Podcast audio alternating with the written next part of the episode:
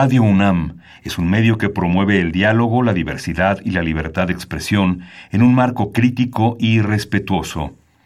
Los comentarios expresados a lo largo de su programación reflejan la opinión de quien los emite, mas no de la radiodifusora. Ingredientes para hacer la pócima de la diversión. Ancas de rana intrépida. Ratones de laboratorio. Plumas de pollo creativo. Mm, medio litro de carcajadas. Y listo. Revolvemos todo y decimos... ¡Hocus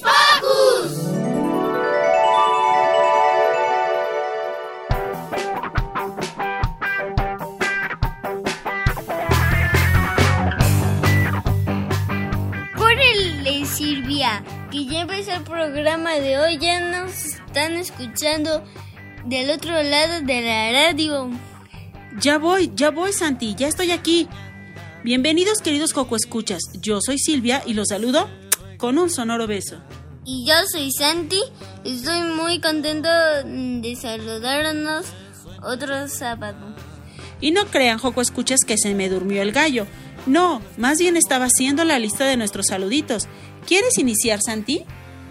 Si quiero iniciar mandándole saludos a los poco conductores. Mili, Dani, Demian, Lucy, Magali, Liber, Emiliano, Enrique. Ah, y también a Alex le mandamos un apapacho sonoro. Apapacho para él. Y bueno, ¿qué les parece si les soltamos todo lo que tenemos preparado para esta emisión? Hoy en Focus Pocus Iniciaremos con una entrevista que realizaron Demian y Dani a Berta Corte, ciclista mexicana. También escucharemos una plática que tuvimos con la directora Dulce García de la obra No Tocar. Además, Diego Emilio nos trae una entrevista con Aribel Contreras en Hocus Pocus por Europa. También Luna nos habla de algo que seguro nos ha pasado a todos, la falta de sueño. Y para terminar, Carmen nos cuenta junto con Pili y Robert sobre el día Pi. No se despeguen de su radio porque ya empezó Hocus Pocus. Que no se te olvide que nos gusta saber de ti.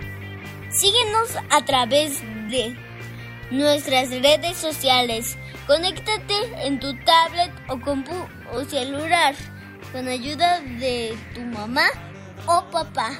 Y cuéntanos qué te gusta hacer estando en casita. Facebookea con nosotros, búscanos como Hocus Pocus Unam. Regálanos un like, comenta nuestras publicaciones y mándanos tus sugerencias musicales.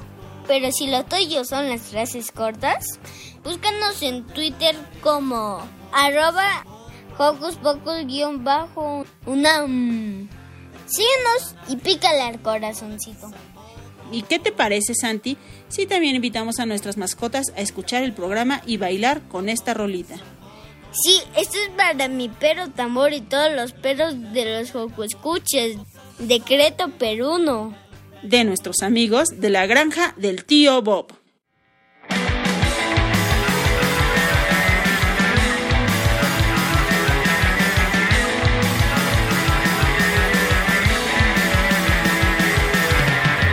Pepe Perro vagando por la gran ciudad, buscando amigos y un hueso para almorzar. Mueve la cola, camina y se da cuenta.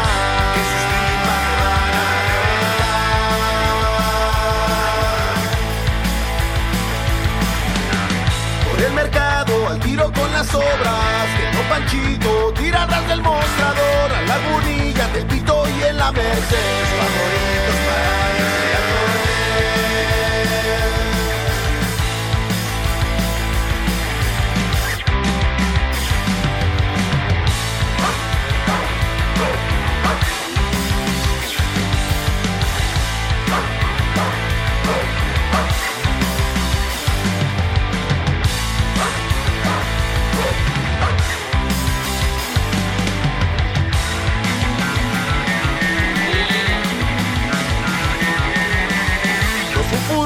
muchachas y marachas, la gente mala y personas que son gachas, lo han lastimado, corrido, insultado.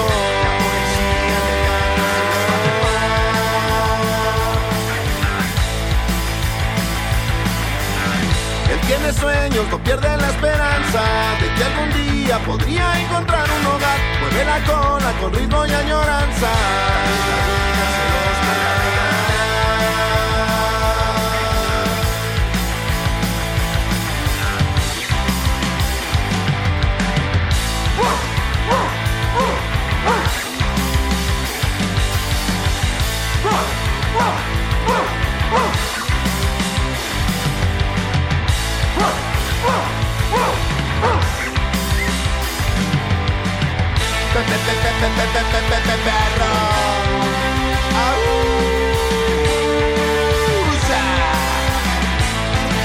Esto es el decreto perruno.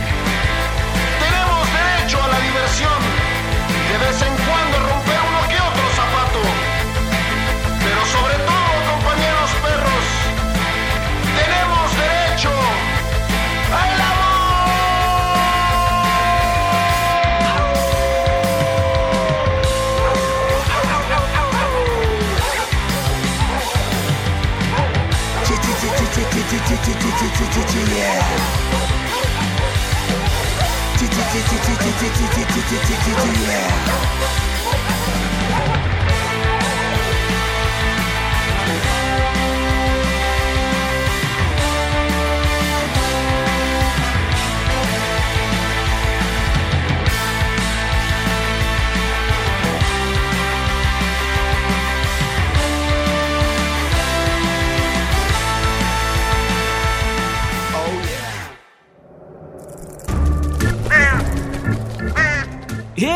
Te gusta navegar por las redes sociales, síguenos en Facebook y danos un like. Encuéntranos como Hocus Pocus Unam. En Hocus Pocus queremos seguir recordando el Día Internacional de la Mujer con superheroínas. Ella es Berta Corte. Demian y Dani nos cuentan de sus hazañas. Aquí viene, justo a tiempo. Sus superpoderes son reales. ¿Salvará al mundo sin un antifaz? Con inteligencia y valentía, inspiró a la Mujer Maravilla. Ella es...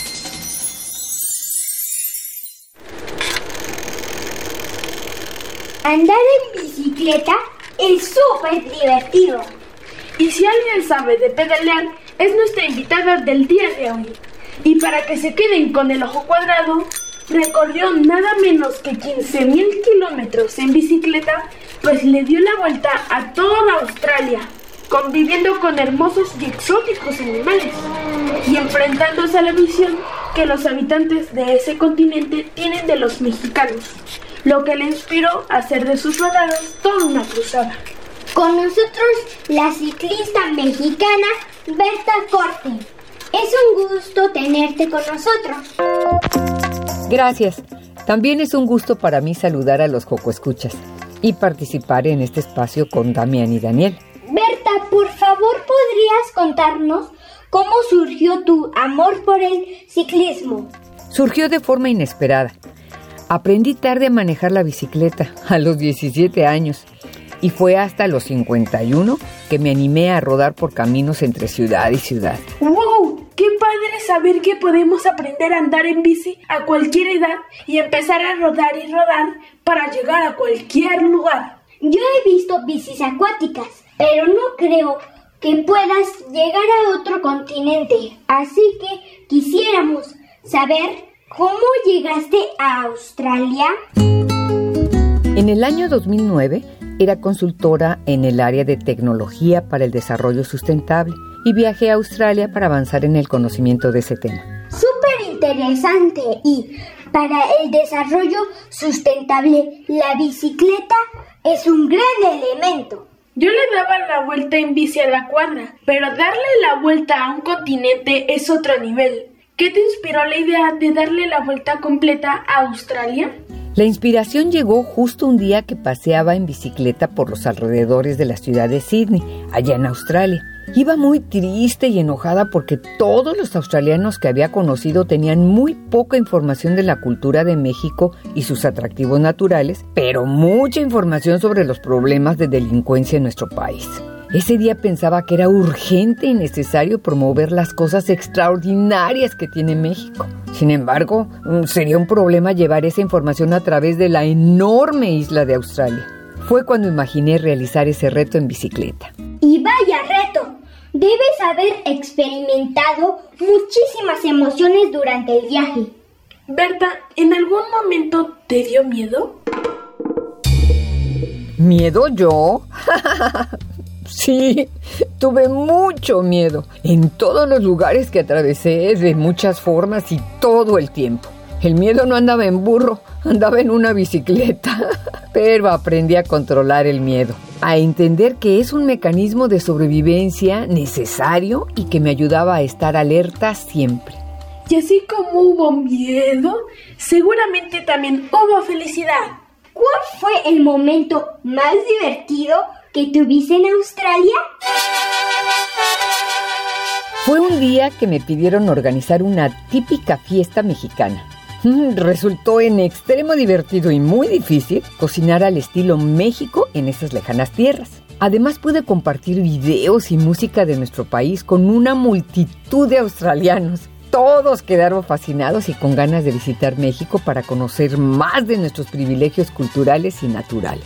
Y es que si conocieran todo lo que México tiene para ofrecer, quedarían enamorados. Qué importante es dar a conocer nuestra cultura. Y entonces así fue como empezaste a promover la cultura mexicana en tus rodadas? de mis pesares. Como les comenté anteriormente, fue la imperiosa necesidad de cambiar la percepción que los australianos tenían acerca de nuestro país. Fue por coraje, por orgullo y por amor a México. Qué padre manera de dar a conocer nuestra cultura al mismo tiempo que te retas a ti misma para llevar a cabo esta gran aventura debe haber dado mucho tiempo para reflexionar. Por ello fue que escribiste un libro sobre tu viaje. Pues eran tantas las experiencias que tenía diariamente, los paisajes que iba descubriendo y las reflexiones que hacía durante las nueve o diez horas que pedaleaba, un promedio de 100 kilómetros diarios, que sentía angustia de olvidar tantas vivencias por lo cual decidí llevar un diario y tomar fotografías de todo lo que fui encontrando en los caminos. Estos apuntes se convirtieron en un libro de viaje con la historia completa de ese recorrido en bicicleta alrededor de Australia. Se antoja muchísimo leerlo y hacer nuestro propio viaje en bicicleta también. Andar en bicicleta puede ser una experiencia muy buena ¿Puedes platicarnos qué beneficios tiene que aprendamos a andar en bici? Aprender a rodar en bicicleta siempre será útil, divertido y necesario. Imaginen por un momento que no hubiera combustible para transportarse. Una bicicleta siempre estará disponible para llevarlos hasta donde se lo proponga. Es una actividad que puede realizarse a cualquier edad. Te mantiene saludable, activo, de buen humor y puedes ahorrar tiempo y dinero en esta forma de transporte. Berta, yo me imagino que recorrer Australia completita en bicicleta requiere no una, sino varias bicis. ¿Tienes una bicicleta consentida? No, En realidad, en cada etapa del desarrollo de mi proyecto tuve diferentes bicicletas. Todas fueron útiles en su momento y las extrañé a todas una vez que tuve que cambiarlas. ¿Puedes contarnos, por favor, qué planes tienes para el futuro? Mm, me gustaría llegar a la cifra de los 30.000 kilómetros recorridos en bicicleta. Hasta el momento he recorrido un poco más de 27.500 en diferentes países. El año pasado, el 2020, tenía programado un recorrido en Europa Occidental. Eran 3.000 kilómetros en 30 días a mis 63 años de edad. Mm, desafortunadamente, la pandemia del COVID-19 dejó ese proyecto pendiente, en espera de nuevas circunstancias para llevarlo a cabo. Espero que no sea dentro de muchos años porque cada vez estoy más viejita. Pero definitivamente joven de corazón. ¿Nos puedes platicar ¿Cuáles son tus redes sociales y tu canal de YouTube para que nuestros Joco escuchas puedan seguir tus aventuras? Con mucho gusto. Pueden inscribirse a mi canal de YouTube con el nombre Berta Corte, Berta con TH, y también seguirme en Facebook. Del mismo modo pueden buscar el podcast y Facebook con el título Desafío a la Mexicana. Berta, ha sido padrísimo platicar contigo. Ha sido un placer participar en Hocus Pocus y he disfrutado enormemente dar respuesta a sus preguntas. Pero sobre todo, me gustaría dejar en el corazón de los Joco Escuchas el deseo de realizar algún desafío a favor de México. Gracias y enhorabuena para todos. Claro que sí. Yo ya quiero aprender a andar en bici.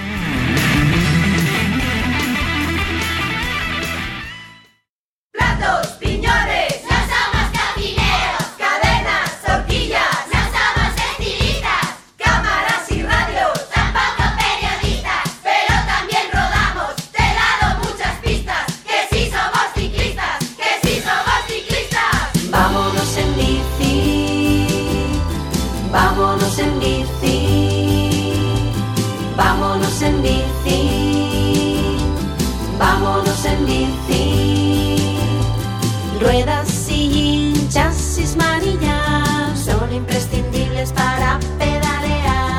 Bielas, luces, frenos y zapata. Lleva un de urgencia por si pinchas o derramas.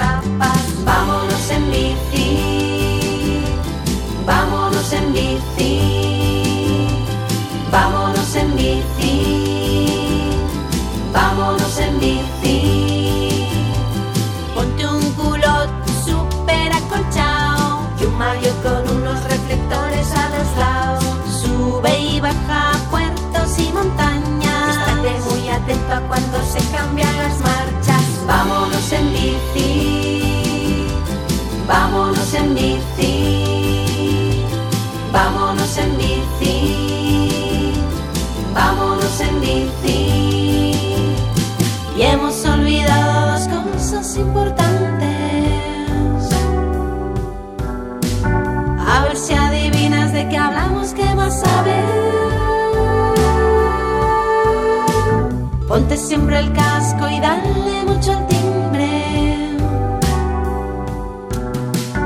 Y que los alcaldes pongan carril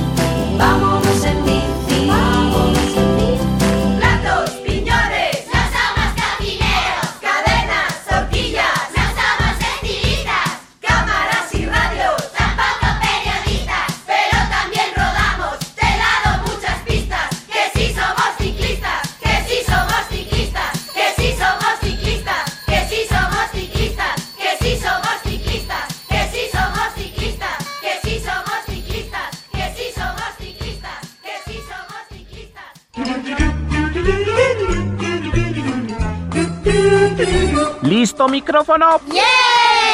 ¿Listo invitado? ¿Listas las preguntas? Tres, dos, al aire. Ahora va la entrevista.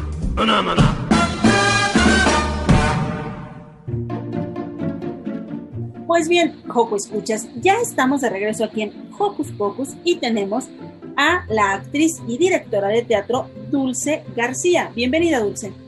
Hola, muchas gracias a todos, gracias a Santi, gracias a Silvia y a todo el equipo por eh, permitirnos este espacio. Efectivamente, como bien dijo Dulce, hoy nos acompaña en esta entrevista Santi, que quiere preguntarle algunas cosas a Dulce, que viene a platicarnos de la obra No Tocar. ¿De qué trata la obra No Tocar? Mira, Santi, esta obra trata eh, de muchas cosas. En primero trata de la amistad.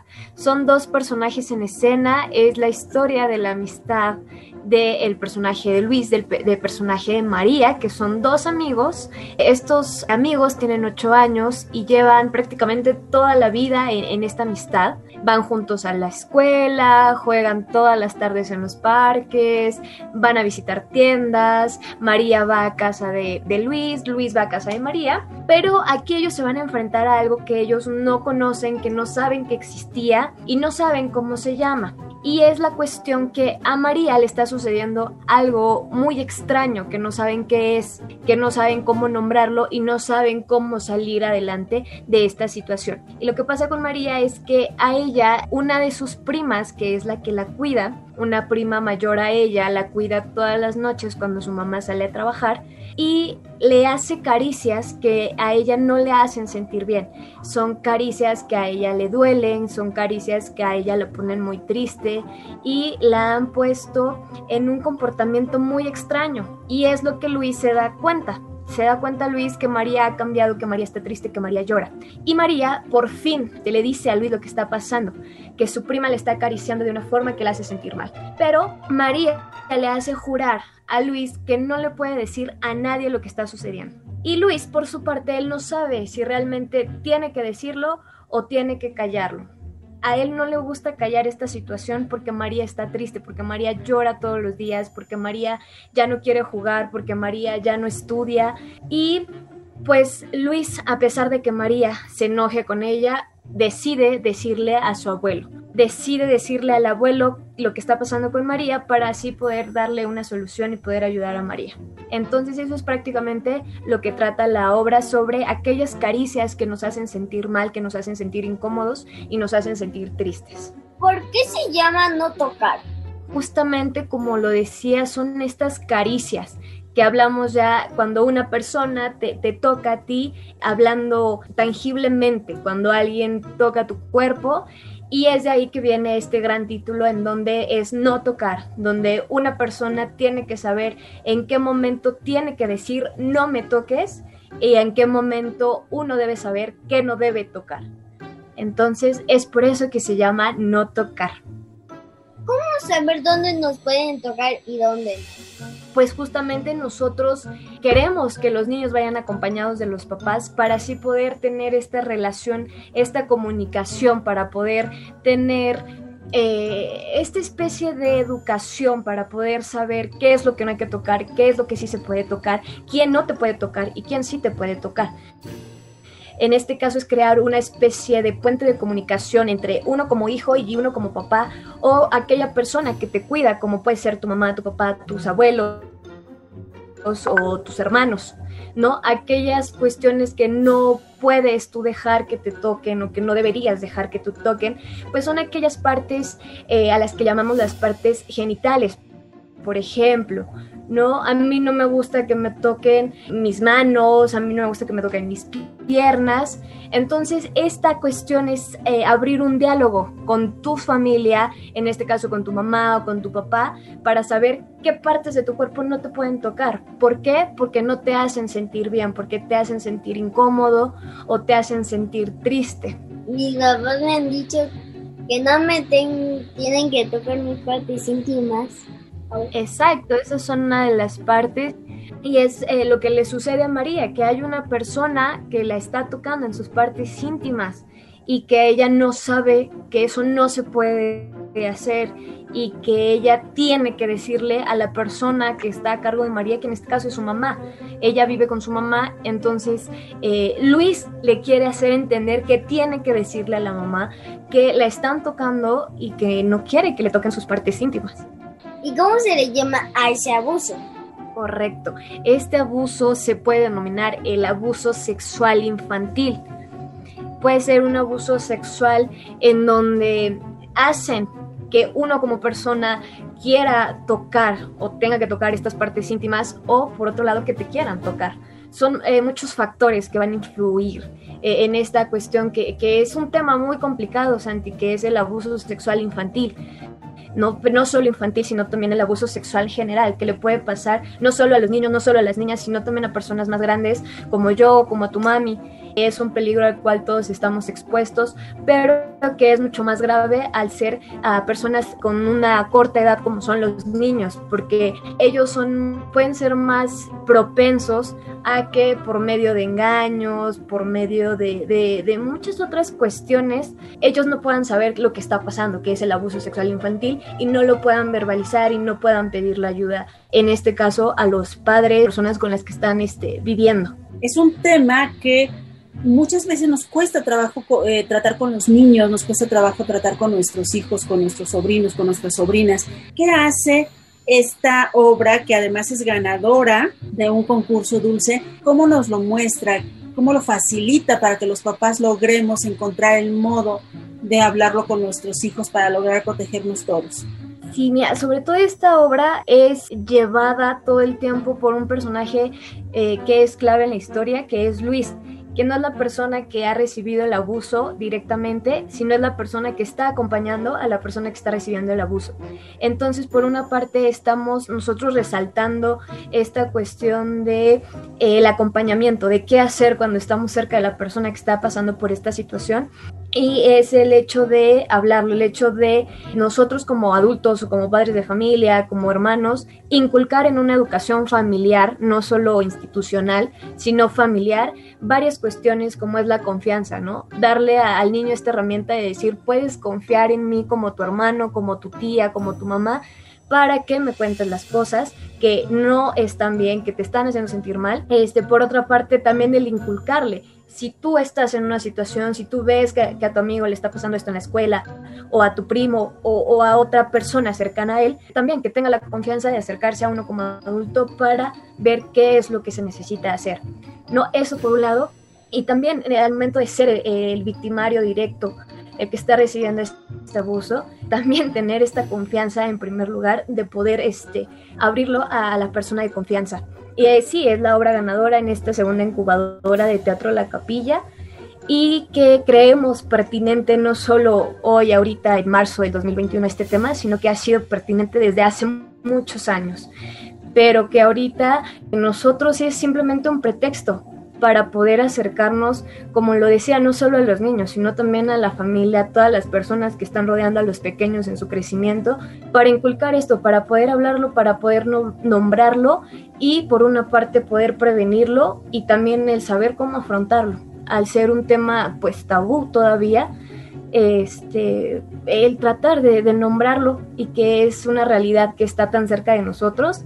Las estadísticas eh, marcan que, la mayoría de los abusadores están dentro de las casas, entonces eso todavía aún más en la situación actual pandémica, pues eh, se hace mucho más difícil el poder tratarlo y este, pues nosotros el poder aportarlo con esta obra para que la gente que la vea pues se lleve eso, ¿no? Un pretexto para poder hablar del tema y en el mejor de los casos el poder prevenirlo. ¿En dónde podemos ver esa obra? Sí, esta obra la pueden ver. Hasta ahorita tenemos dos formatos, el formato híbrido, en donde vamos a dar funciones presenciales en Teatro La Capilla. Van a estar este, los sábados del 20 de marzo al 24 de abril a las 12 y media en Teatro La Capilla. Y también pueden eh, ver la obra en línea en este, la página de Teatro La Capilla, en donde pueden adquirir sus boletos en la página de internet boletopolis.com para los dos formatos, tanto presencial o en línea, en donde se les manda el link eh, vía Zoom y donde pueden ver la obra con toda la familia. Este, desde una pantalla pueden verlo toda la familia la obra. Bueno, este es, digamos, un formato innovador ahora en tiempos todavía de pandemia podemos ver la misma obra que van a estar presenciando, van a ser las transmisiones en vivo, digamos, Dulce. Así es, nosotros todos los sábados vamos a estar dando funciones y se va a estar transmitiendo en vivo. Entonces las personas que quieran verlo en línea se tienen que conectar en el día y la, y la hora de, de la función, que son los sábados a las doce y media para poder ver la función totalmente en vivo. De acuerdo, y para la gente que sí quiera ir al teatro, que sí puede ir al teatro, ¿cuáles son las medidas de seguridad que han implementado para eso? Las que ya conocemos, gente que entra con cubrebocas, gente que al entrar se va a lavar las manos, se van a dar este gel antibacterial, el espacio, tanto escenario, tanto butaquería está totalmente sanitizado con cada vez que hay una función, totalmente está este, sanitizado el espacio, tanto cabina, eh, toda la cuestión que, eh, que, va a estar alrededor del teatro, como es este, el, el vestíbulo, la recepción, la taquilla, todo está totalmente sanitizado. Pues vamos a reactivar el teatro y por favor no se pierdan No Tocar todos los sábados de marzo y abril a las 12.30 en el Teatro La Capilla. Y ya saben, tenemos modalidad doble, en vivo y a todo color con estos maravillosos actores bajo la dirección de Dulce García o vía Zoom en línea. Muchas gracias, Dulce. Gracias a ti, Santi, gracias a ti, Silvia, y a todo el equipo que hace posible esta entrevista. Te mandamos un abrazo y mucho éxito.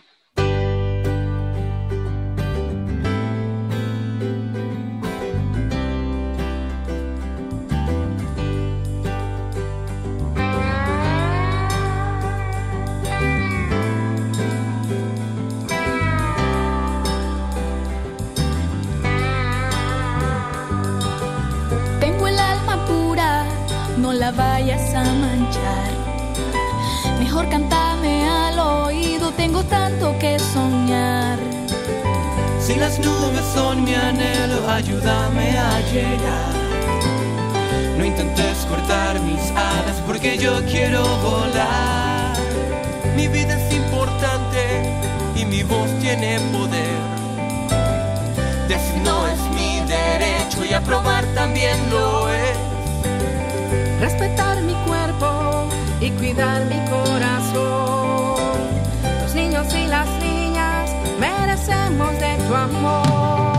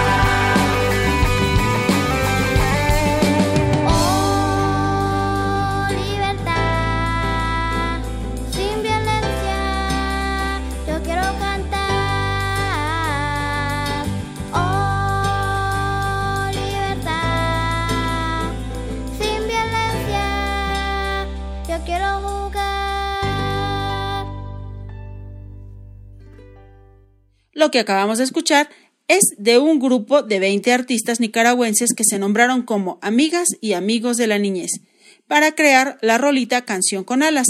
Trabajo en conjunto con la UNICEF. ¿Y ahora qué sigue, Santi? Vamos a prepararnos para ir a Europa con Diego Emilio. Escuchemos entonces.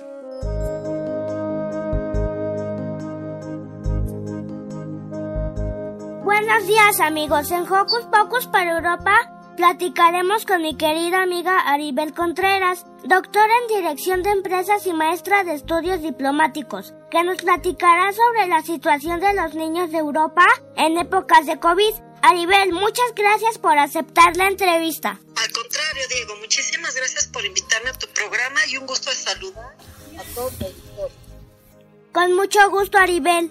¿Nos puedes decir cómo ha cambiado la vida de los niños europeos durante la contingencia sanitaria? Claro que sí, Diego, pues tenemos que recordar que por un lado ha habido una gran afectación por la ausencia a las aulas presenciales. Los niños de Europa se vieron afectados desde inicios de la pandemia porque recordaremos que ahí comenzó un segundo epicentro de la enfermedad y por lo tanto los niños dejaron de ir a clases, también dejaron de tener cobertura en los servicios de nutrición y aunque afortunadamente no hay muchos casos de niños y adolescentes con la COVID, pues de todas maneras hoy por hoy todavía uno de cada nueve infectados se encuentran en, en la población de niños y adolescentes en Europa. Claro, una situación complicada. Aribel, ¿qué se puede hacer para mejorar la situación de los niños de Europa? Por un lado, que los gobiernos sigan trabajando de la mano con la sociedad civil para que tengan mucha conciencia los niños de la importancia que es que tengan distancia social, que se laven las manos muchas veces y que cuando salgan de sus casas pues sí usen el cubrebocas, de igual manera que coman muy sano y que recordemos que aunque todavía no hay vacunas para los niños, pues de todas maneras sí que ellos les recuerden a sus familiares, adultos con los que viven, que no olviden irse a poner la vacuna, Diego. Sin duda, buenas opciones.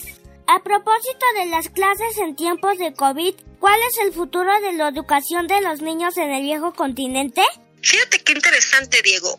Yo veo que Europa siempre ha estado a la vanguardia en cuestión de educación. Por lo tanto, los niños y adolescentes en Europa han sido los menos afectados en cuanto a su rezago educativo, es decir, hoy por hoy todavía se sigue visualizando a través de lo que es la UNESCO, la UNICEF, que son organismos especializados de la ONU, que se le está hablando o refiriendo a esta generación de ustedes, los, los niños, como la generación perdida por el, el tema de la afectación de la COVID. Sin embargo, en Europa, pues como son países desarrollados, estaremos viendo que dentro de toda la afectación mundial, los niños europeos serán los que menos afectación tendrán en cuestión de educación. Muy interesante, Aribel. Aribel, tú que estás relacionada con la academia, ¿nos puedes decir qué cambios han experimentado los alumnos y los maestros en México y en Europa a causa de esta contingencia sanitaria? Claro que sí, Diego, qué interesante lo que estás preguntando, porque fíjense que en Europa, principalmente en los países nórdicos, se ha generado una fuerte eh, desarrollo y tendencia de aplicaciones educativas. Entonces esto ha permitido que no solo en Europa, sino que se puedan compartir estas aplicaciones al resto del mundo para que entonces en los salones de clases virtuales los profesores podamos utilizar estas herramientas digitales y así poder hacer clases más activas, más dinámicas y que los estudiantes puedan interactuar a pesar de que están haciendo y tomando clases desde su casa, pues que sí pueda haber un trabajo en equipo, colaborativo a través de estas aplicaciones y herramientas donde ustedes pueden hacer diseños, pueden hacer eh, muchos dibujos y muchas historias a través de estas aplicaciones que están disponibles y pues aquí la verdad es que hay que darle un fuerte aplauso a los países europeos que son los que han estado a la vanguardia para que el impacto de la pandemia en la educación a distancia sea el menor posible. Así es, es una realidad que vivimos en todo el mundo. Por último, ¿podrías enviar un saludo para Hocus Pocus? Claro que sí, con mucho gusto, Diego. Pues para Hocus Pocus, un gusto haber estado contigo en tu espacio. Que no dejen todos tus seguidores de continuar viendo este extraordinario programa porque siempre brindas información importante relacionada a Europa. Yo te veo los sábados, te escucho. Así que un fuerte abrazo a todos tus radioescuchas. Para Hocus Pocus, Diego Emilio.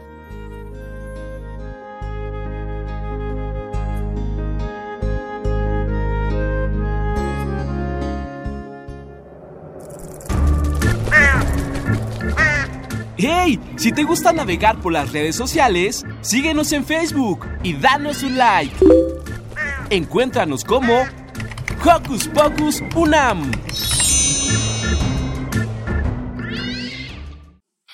Ah, ¿Y ahora qué, Santi? ¿Qué pasa? ya me dio sueño. Pero si no es hora de dormir. No, ¿verdad? Es que a veces me pasa que me cuesta dormir. Eso no solo te pasa a ti, nos pasa a los grandes también. Pero, ¿qué te parece si en lugar de dormir ponemos atención a la nota de Luna que justamente nos habla sobre insomnio? Ok. Hola amigos, hoy les voy a hablar del insomnio. ¿Qué es el insomnio? ¿Sabías que hay más de 7 enfermedades del sueño? La más común es el insomnio. ¿Qué es la dificultad para poder dormir? ¿Cuáles son los síntomas?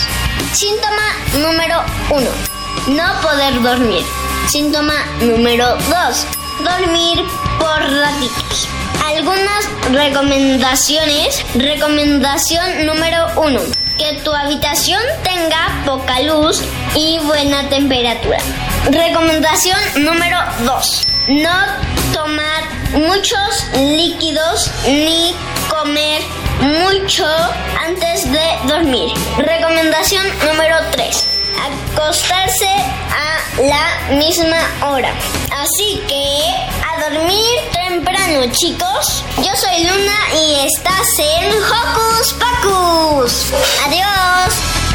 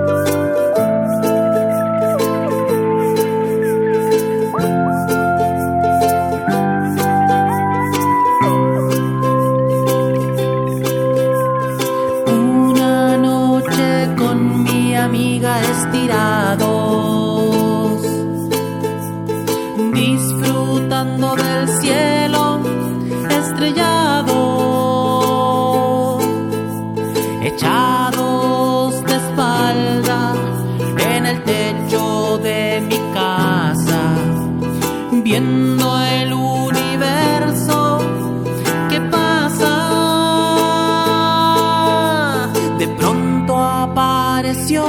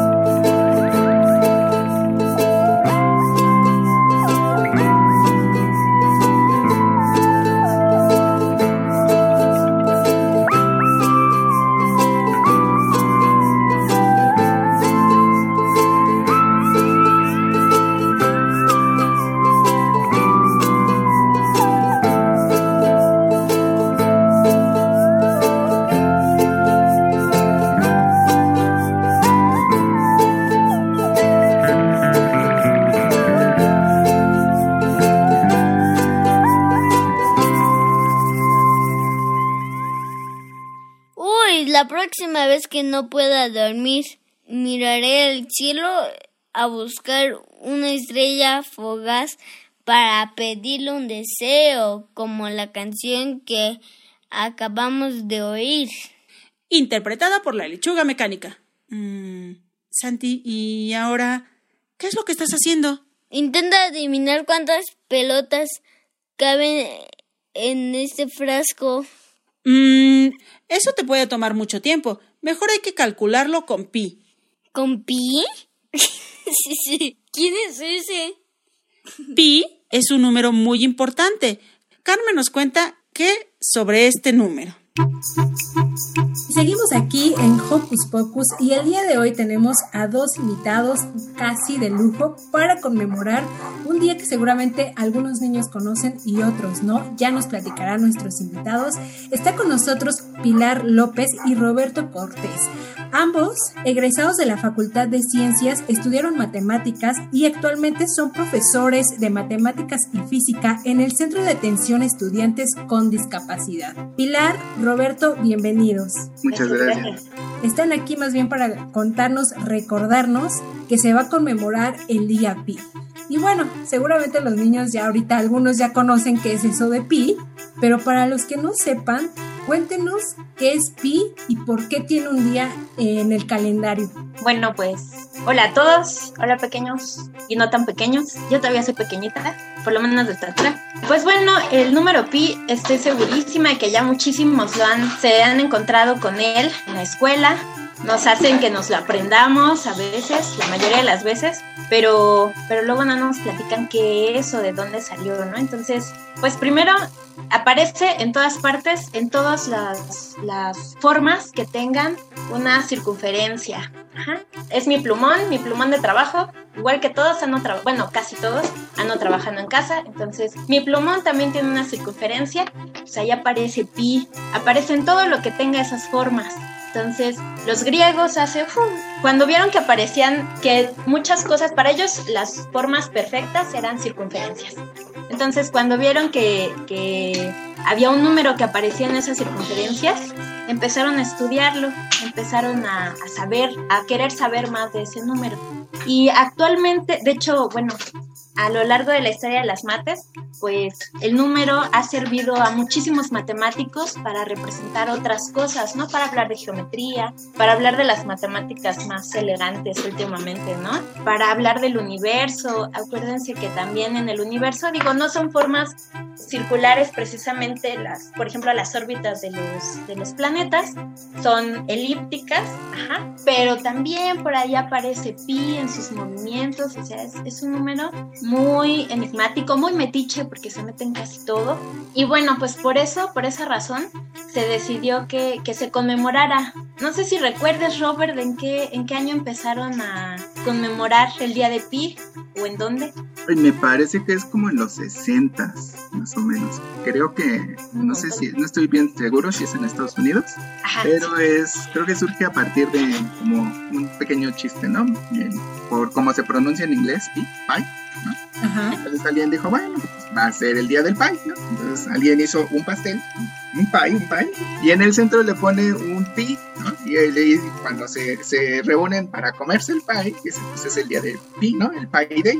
Ajá. Y entonces queda como establecido que el 14, ¿no? el 14 de marzo, porque es 3.14, ¿no? Y los demás este, decimales, ¿no? Algunos dan la inauguración del día de Pi el 14 de marzo a las 15 horas, ¿no? A las 3 de la tarde. Entonces sería 3.14, 15. Y ya todo- todos los demás. Justo surge por como una pequeña broma el día Pi, pero sí es, sí es importante recordar que Pi está en muchas partes de nuestra vida, ¿no? Desde no- donde nos transportamos, empezar con los carros, tienen ruedas, ¿no? Eh, hacen el cálculo para una rueda, etc. Después tenemos pues, lo que nos comemos, una fabulosa pizza, el famoso pie, ¿no? Que también son circulares y también se utiliza utiliza en la, para los cálculos de cómo se mandan los mensajes ¿no? a través de los satélites en la parte de la triangulación justo de los, de los mismos satélites. ¿no? Recordemos que la Tierra pues, es esférica, prácticamente redonda. Entonces por ahí está inmerso el número pi. Y pues para los más amantes de los videojuegos, pi se encuentra también en los videojuegos. Si se ponen a buscarle van a ver que hay muchos cálculos que se tienen que hacer a través de pi para poder tomar muchas cosas del ámbito real al ámbito virtual, la parte de los videojuegos. Órale, qué interesante. Yo no sabía que así como dijo Pili, Pi es súper metiche y está casi casi en todo lo que hacemos en nuestro día a día y ni nos damos cuenta, ¿no? Claro. Oigan chicos, y bueno, creo que no lo dije al inicio, pero pues ahora es buen momento para enunciarlo. Ustedes dos también son parte de Predice Ciencia, ¿cierto? ¿Quién nos quiere contar un poquito qué es esto de Predice Ciencia y qué es lo que van a hacer o si tienen pensado hacer algo en Predice Ciencia para este día? Eh, Predice Ciencias es un colectivo, somos varios, bueno, al principio siempre nos presentábamos como estudiantes de ciencia, ya no, ya somos la mayoría egresados de ciencias. El grupo lleva 13, 14 años, o sea, lleva un montón de tiempo. Eh, iniciamos cuando estábamos todavía en pañales en la facultad. Nos fuimos conociendo, bueno, yo me acerqué al, a, los inicios del grupo cuando estaba en tercer semestre de la carrera, o sea, uh, hace mucho, no hagan cuentas, no cuentas, porque ya tienen tiempo.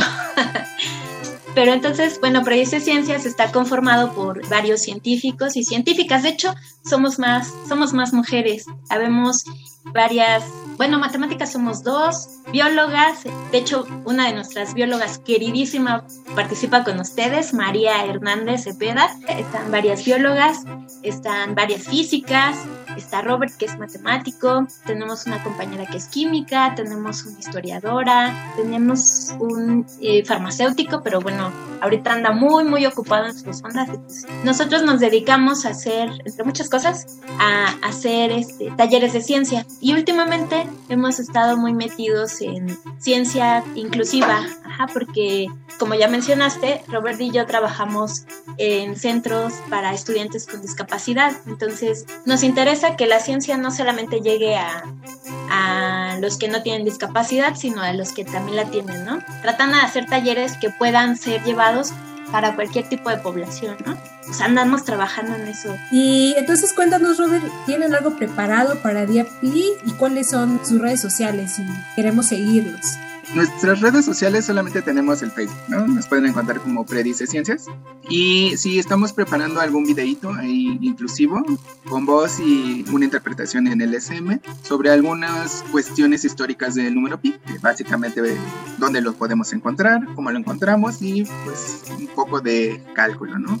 Lo calculamos de esa manera. Algo muy curioso que también podemos decir es que para 2014, más o menos, eh, se hizo el último cálculo de pi, donde arroja la increíble cantidad, eh, poquito más de 12 billones de cifras que tiene pi, ¿no? Wow. Y por ahí existe un récord de, creo que es de un chino, me parece, que él sabe, se aprendió cerca de un poquito más de 70 mil cifras de, de, pi y las pudo recitar. ¡Wow! ¡Qué sorprendente! Cositas así son las que estamos preparando y en Predice Ciencia pues pueden encontrar eh, algunos videos y algunas cosas de las actividades que hemos, bueno, llevamos desde hace 14 años en varios puntos, ¿no? Las primeras acercamientos que tuvimos, o al menos yo, fueron en un proyecto que era de el gobierno del Distrito Federal que se llamaba Ciencia en las Calles, con el antes este, ICIT, ¿no? Instituto de Ciencia y Tecnología, y llevábamos talleres a, a algunas este, placitas de, de, la Ciudad de México. Hemos dado talleres de divulgación desde la calle, pasando por el metro, hasta escuelas particulares. Eso está súper padre. Robert, ¿nos podrías repetir, por favor, la página de Facebook de, del colectivo? Ah, en, en Facebook nos pueden encontrar como Predice Ciencias. Bueno, pues chicos, muchísimas gracias por estos minutitos para Hocus Pocus. Estuvieron con nosotros Pilar López y Roberto Cortés, ambos miembros de Predice Ciencia y profesores de matemáticas y física en el Centro de Atención a Estudiantes con Discapacidad. Sí, muchas gracias. Muchas gracias por esta invitación. Échenle un vistazo a la página. Para ver mayores, más actividades que podamos estar planeando. Eso haremos. Muchísimas gracias. Muchas gracias. Y pues nosotros gracias. seguimos aquí en Hocus Pocus.。次 Ya se nos acabó el programa de hoy. Pero no olviden que los esperamos la próxima semana. Con más entrevistas y buena música. Nos despedimos con un beso. ¡Mua! ¡Mua! Hasta, la, próxima, semana. Radio UNAM presentó El espacio donde las niñas y los niños usan la magia de su imaginación.